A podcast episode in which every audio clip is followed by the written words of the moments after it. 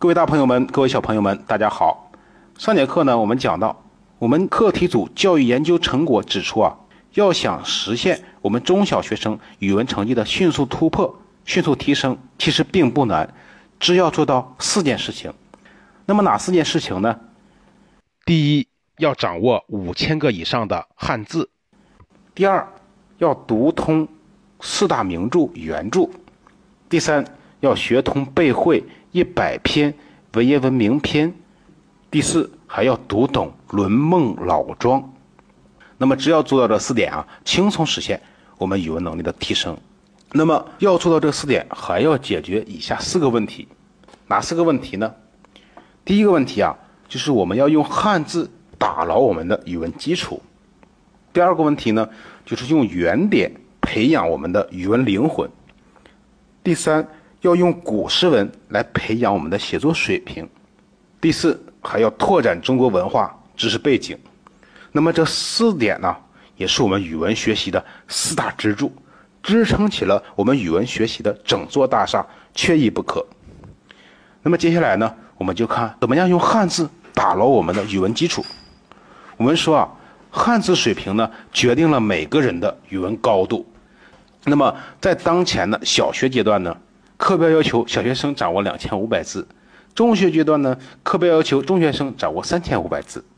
那么，掌握三千五百字够不够呢？我们教学研究成果指出啊，是不够的。我们看为什么不够？在近几年的语文中高考考试说明中，都明文规定要考察名著阅读。那么，这《红楼梦》这一部名著啊，就有四千四百六十二个不重复的汉字。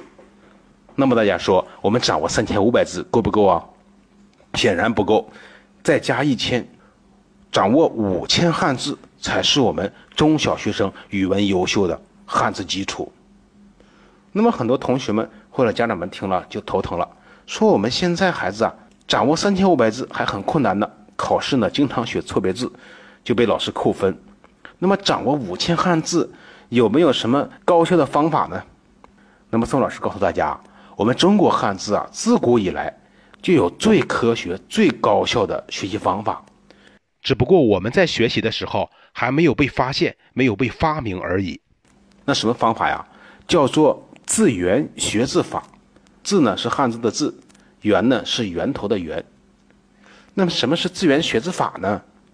我给大家简单的举一个例子，比如说一副对联儿，那么这个“副”字啊。大家想一想，应该是哪一个“复”呢？是金字旁的“复”呢，还是立刀旁的“复”呢？那么这是一道中考试题，当年啊考倒了百分之七十到百分之八十的中考考生，大多数都选了带金字旁这个“复”，一副对联的“复”。但是啊，正确的呢是带立刀旁的这个“复”。那么为什么是这个“复”，而不是金字旁的“复”呢？我们就要从啊最早创造汉字的时候这个字的起源开始。那么在甲骨文中，这个字啊是画出来的。左边呢画了一个酒瓶，右边呢也画了一个酒瓶子，叫酒樽啊。中间呢画了一把刀。那么一副酒樽一刀下去，一分为二，就表示左右对称、成双成对的事物。后来呢，因为这样书写太麻烦了，把右边的酒瓶啊给省略掉了，剩下一只酒瓶一把刀，仍然表示左右对称、成双成对的事物，就演变成了今天的这个一副对联的这个“副”字。那么也就是说呢，我们在学习汉字的时候，首先要知道为什么创造这个字，创造这个字呢表示什么意思。那么再问大家一个问题啊，在我们中国古代，我们祖先们是用什么方法创造汉字的呢？叫做象形造字法，也就是说啊，看到什么东西，先把它画下来，而且呢，画的很像，一般呢都是画在甲骨上，也就是我们所说的甲骨文。那么我们祖先呢，用这样的方法创造了一百五十多个字，啊，画的都非常像。那么随着生产生活的发展呢，我们祖先们发现，创造的画出来的这一百五十多个字啊不够用了，而且这样造字呢又太慢太费劲。于是我们祖先非常聪明，那么把这一百五十多个字啊，作为字源，也就是作为偏旁部首，作为零件进行重新组合。那么这一组合不得了，我们中国汉字啊就有了一个爆炸式的发展。发展到今天的几万个汉字。那么，如果我们首先掌握了这一百五十多个字源，那么就能学会分析百分之七十到百分之八十的汉字，那么也就相当于掌握了学习汉字的金钥匙。再去学习五千汉字啊，就变得非常容易了。那么，在宋老师后续的课程中，会为大家详细讲解怎么样用字源学字法，让同学们高效的学习汉字。那么，我们用字源学字法，牢牢的打好同学们的汉字基础。那么，汉字功底呢，从根本上也决定了我们每个人的阅读和写作能力。现在啊，专家们说，我们百分之八十的人都读不懂《红楼梦》。那么为什么读不懂啊？并不是看不懂里边的故事，而是有太多的字不认识，太多的生僻字。那么提到《红楼梦》呢，大家都知道，男主人公呢是贾宝玉。那么他为什么叫做宝玉呢？啊，他出生的时候啊，嘴里含着一块玉，是衔玉而生的。那么这块玉又是哪里来的呢？说是女娲娘娘补天的时候剩下的一块石头。幻化成了通灵宝玉，来到了人间。那当这块宝玉来到人间的时候啊，书中有这样一段描写，说：“然后携你到那昌明隆盛之邦，十里簪缨之族，花柳繁华地，温柔富贵乡，去安身乐业。”大家说写的美不美啊？写的非常的美，非常的好。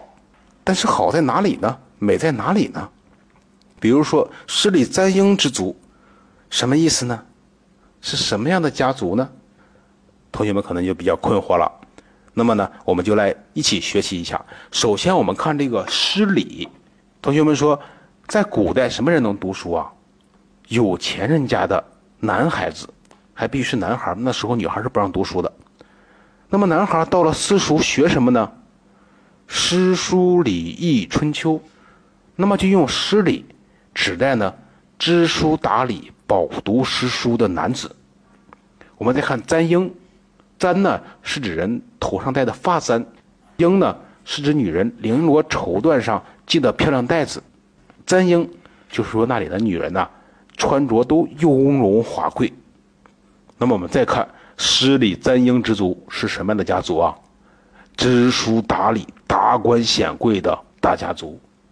那么曹雪芹啊，只用了这六个字。就把贾府的大环境写的这么淋漓尽致，而你看宋老师啊，用白话文啰啰嗦嗦说了这么多，还没有说很清楚。那么这就是《红楼梦》的精妙之处啊。那么同学们回去之后啊，如果能像这样去精读一部《红楼梦》，那么你的作文水平、你的文学功底、你的语文能力都会上一个新台阶。好，我们再看一看。我们汉字功底啊，从根本上也决定了我们每个人的写作能力。宋老师在这里给大家截取了一段在中考中得满分的作文，当时我们阅卷老师都一致给他满分。他的题目啊叫做《凝聚》，是一名中学生写的。我截取了一个片段为大家分享一下啊。大海的浩瀚无垠，正是颗颗水滴的凝聚。高山的巍峨雄伟，正是块块巨石的凝聚；夜空的璀璨深邃，正是点点繁星的凝聚；而生活的幸福温馨，则是缕缕亲情的凝聚。正是这份沉甸甸的亲情，给予我无尽的信心，伴随我勇敢地迈向未来之路，越过人生的荆棘坎坷。大家说写的好不好啊？非常好，非常优美。我们说，先有优美的词汇。再有优秀的作文，同时呢还要有思想高度。如果同学们的思想高度不够，怎么办呢？那么我们就要去向原点学习。那么在下节课过程中呢，宋老师会为大家分享怎么样用原点去培育我们的语文灵魂。那么这节课呢，就先为大家分享到这里，谢谢大家的收听。那么还是提醒各位亲爱的听众朋友们，为了方便您的收听呢，可以点击订阅。好，谢谢大家，我们今天就分享到这里，下节课见。